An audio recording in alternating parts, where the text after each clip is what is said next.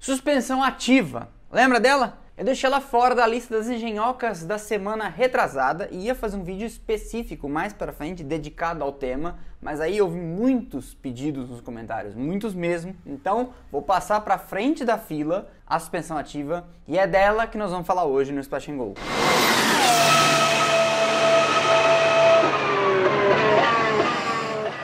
Antes de mais nada, uma informação interessante e conceitual. O pessoal da Williams, que não foi quem inventou a suspensão ativa na Fórmula 1, mas foi quem a levou ao estado da arte, a chamava de suspensão reativa. Guarda isso que no final vai fazer sentido. Bom, e onde que tudo começou? 1982 e a Lotus, de novo a Lotus, estava com problemas com relação aos carros de efeito solo que ela tinha ajudado a trazer para a Fórmula 1. Aliás, se você não viu, eu já falei sobre isso lá no Aviões e Músicas com o Lito, sobre efeito solo na aviação e na Fórmula 1. Então vale a pena dar uma olhada lá para você saber do que, que eu estou falando. Então, daí esses carros que incorporavam o conceito do efeito solo dependiam para funcionar no máximo da sua performance de uma plataforma estável em relação ao asfalto. O carro não podia oscilar para esquerda, para direita, para frente ou para trás muito, senão isso deixava instável o fluxo de ar que passava por baixo. Não, mas pera aí, pera aí, pera, pera, pera. Você tá falando de aerodinâmica já, Rodrigo? Nós não tínhamos combinado que a gente ia falar de suspensão ativa? Calma, jovem. Nós vamos chegar lá. O problema é o seguinte: o carro é um todo de coisas, não dá para falar dele em separado. A aerodinâmica entra aqui porque foi ela a busca para se transformar o carro todo numa plataforma mais estável, usando a suspensão ativa. Plataforma, disse ele. Sim, plataforma. O carro como um todo, as peças aerodinâmicas, asa dianteira, traseiro, o assoalho, tudo isso está sentado em cima dos amortecedores e das molas, a suspensão. Logo, é isso que é a plataforma e se isso for estável, funciona melhor. Se o carro não está em cima de uma suspensão que deixa as alturas constantes, o fluxo de ar que passa embaixo fica oscilando e a aerodinâmica do carro oscila junto. Afinal de contas, o downforce vem justamente do diferencial entre o que passa em cima e o que passa embaixo. Então, o desejável é que essa plataforma, como eu descrevi, fosse o mais estável possível, porque isso deixa o carro mais previsível em curvas e freadas. E o piloto pode então prever cada centímetro de asfalto que ele pode usar e se ele pode carregar mais velocidade para dentro dentro de uma curva e o quão dentro ele pode frear dentro dela. E quando eu falo piloto, eu estou falando de qualquer piloto, do supostamente Nutella ao supostamente raiz, do Fanjo ao Mazepin. E quando eu falo carro, eu falo qualquer carro. É melhor que um carro seja previsível, do MP44 da Fórmula 1 em 88 ao carrinho de supermercado. Ninguém quer ser surpreendido por um carro com reações imprevistas e repentinas. O carro que está sentado em cima de uma suspensão tradicional, o carro de rua ou o carro de Fórmula 1, ele tem uma altura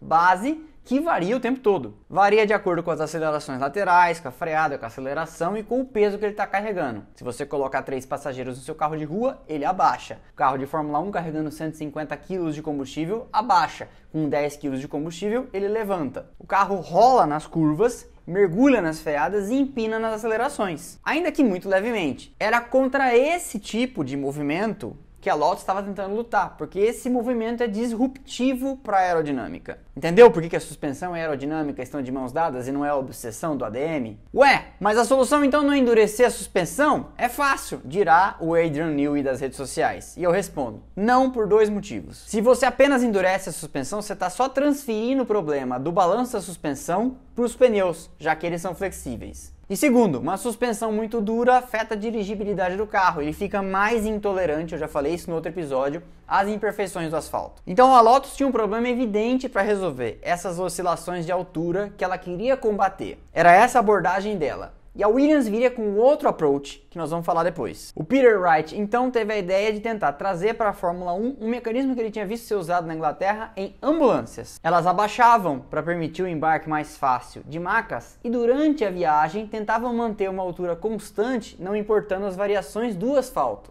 Com isso na cabeça, então ele pensou: e se a gente conseguisse colocar para funcionar uma suspensão que fosse responsiva ao balanço do carro? Quando o piloto mete o pé no freio e a frente quer apontar para baixo a traseira empinar, a suspensão responde endurecendo na frente. Quando o piloto vira para a direita e o carro quer rolar para a esquerda, obedecendo à inércia, a suspensão lá de cá endurece e não deixa que isso aconteça, mantendo a plataforma estável. A isso ele deu o nome de amortecedores sintéticos. O plano era substituir as tradicionais molas por algo que só variasse quando houvesse um comando para que variasse. No lugar das molas, então, viria um fluido hidráulico. Ok, lindo. Mas lembre-se que nós estamos falando de 1982 e que a suspensão ativa da Williams, de que todo mundo lembra, só surgiu em 1992 para valer. 10 anos para colocar essa geringonça para funcionar apropriadamente. O desafio técnico era imenso. Imagina que nós estamos falando de uma época em que computadores eram medidos em metros quadrados, porque eles eram do tamanho de salas, e o processamento rápido de dados não era feito em milissegundos como hoje, sim em horas. Grosseiramente falando, porque eu não sou engenheiro, mas a gente precisaria de algumas coisas, como por exemplo, um, Sensores, algo que medisse a altura do carro em diferentes posições embaixo do assoalho e que fosse rápido, leve e confiável. Um computador, também veloz, também leve e também confiável, que soubesse receber toda essa informação dos sensores e traduzir isso em comandos para a suspensão reagir às oscilações. E três, Peças hidráulicas, atuadores, válvulas, cabeamento e mangueiras que respondessem a esses comandos rápidos do computador transformassem isso em movimento da suspensão. Tudo isso ia ter que ser concebido do zero e sempre responder, lembre-se, em milissegundos a qualquer tipo de variação, afinal de contas estamos falando de carros de corrida. A Lotus chegou a colocar isso num carro de corrida em 82, que correu duas corridas com o Mansell, tendo como melhor resultado um 12 segundo lugar, e o Mansell não gostou muito da ideia. Quando as mini são banidas da Fórmula 1 no final de 82, isso meio que perdeu o objeto na cabeça da Lotus. E aí o projeto foi colocado de lado. E o Peter Wright foi tentar implementar isso então em carros de passeio da fabricante. No final de 86, a Lotus decide, em 87, em algum momento esse negócio tem que estar tá pronto para estrear, ou no caso, reestrear. E acaba dando certo. Senna vence duas corridas em Mônaco e em Detroit, sintomaticamente duas pistas de rua com um asfalto bastante ruim, e acaba então sendo o primeiro piloto na história e a Lotus a primeira equipe na história a vencer uma corrida usando esse sistema. In this race was an early victim. Sell a car. Yeah. No final do ano, o Senna vai embora e o comando acionário da montadora e da equipe acaba trocando. E aí os novos donos ou novos controladores tinham outras prioridades e acham que aquilo era um desperdício de dinheiro. A história tá aí como testemunha de que na verdade a Lotus estava à frente do seu tempo que talvez tivesse continuado, teria durado mais tempo na Fórmula 1 e talvez até no começo dos anos 90 vencido corridas e campeonatos, como aconteceu com a outra equipe que seguiu adiante nessa ideia. A Williams tinha uma abordagem meio diferente da da Lotus. A Lotus pensava, vamos tentar manter a altura mais constante possível do carro e deixar a aerodinâmica fazer o resto, trabalhando isolada da suspensão.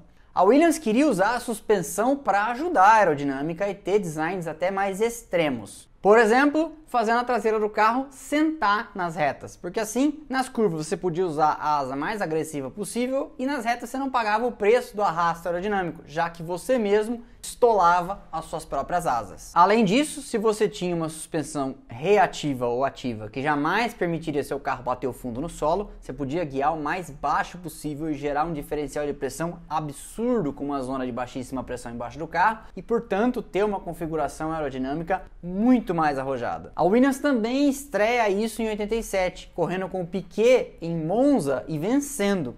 Mansell, por sua vez, que já conhecia a engenhoca do tempo da Lotus, prefere não correr e anda com um carro tradicional ou passivo com molas amortecedores. Tudo era muito complicado de pôr tudo junto para funcionar e aí em 88, 89 e 90, a Williams segue quebrando a cabeça para fazer aquilo funcionar sempre e de maneira confiável. Inclusive, quem cuidava da parte de software e de fazer esse cérebro eletrônico do carro, o computador da suspensão, reagir a tudo de maneira apropriada, era uma figura que depois ficaria muito conhecida no paddock, o Paddy Lowe com passagem, não só pela Williams, como pela McLaren e pela Mercedes. No final de 91, a Williams parece ter chegado a um estado da arte do que ela pretendia que fosse sua tecnologia e bate o martelo. Na primeira corrida da temporada de 92, nós vamos estrear a suspensão ativa. O foco no desenvolvimento foi tão grande que a Williams corre em 92 com a versão B, o FW14B, do carro de 91. E dá resultado, com ela o Mansell é finalmente campeão, comendo a concorrência com farofa. E uma coisa muito interessante que eu já ia me esquecendo,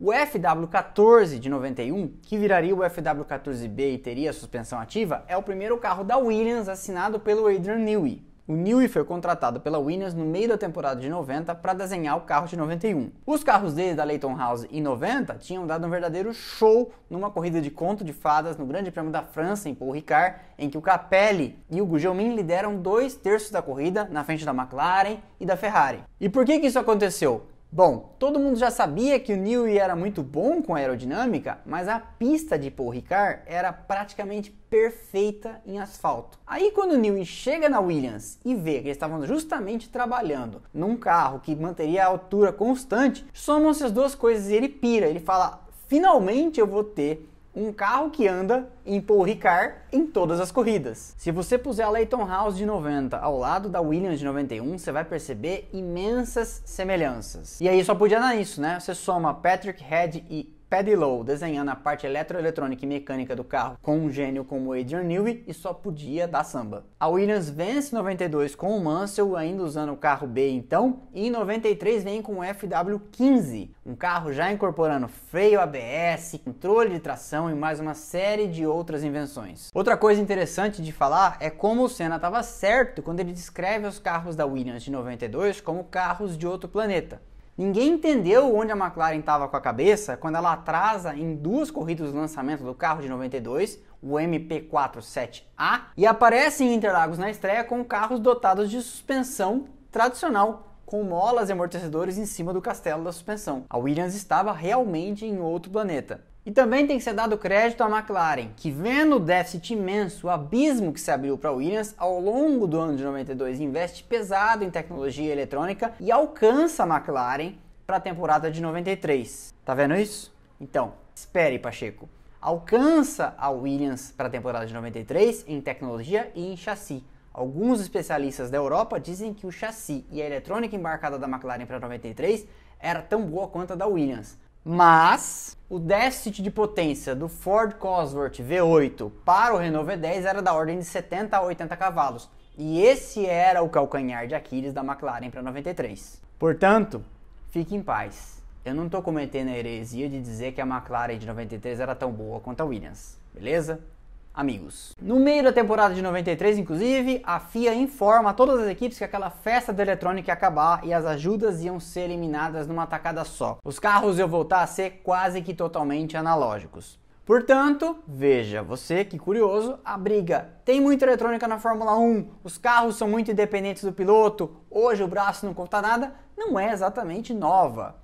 Mas eu duvido que vai haver algum tiozão do pavê dizendo que o Senna era um piloto Nutella porque em 93 correu com um carro até a tampa de eletrônica embarcada. Não, né? Então, em prol da coerência, não chamemos os pilotos de hoje em dia também de Nutella. E um último detalhe, a Williams não fala muito sobre os detalhes operacionais da sua suspensão ativa até hoje, quase 30 anos depois da proibição. Segundo alguns, isso é porque pode ser que um dia a suspensão ativa volte a ser legal na Fórmula 1 e eles não querem revelar os segredos. E essa então é a história da famigerada suspensão ativa ou reativa. Eu espero que vocês tenham gostado. Na semana que vem tem mais. Curta e se inscreva e ative o sininho para receber as notificações. Isso é muito importante para o canal continuar crescendo e chegando a outras pessoas. E eu te vejo aqui na semana que vem e lá todo dia no Instagram. O link está aqui embaixo na descrição, onde tem conteúdo diário. Valeu e um abraço.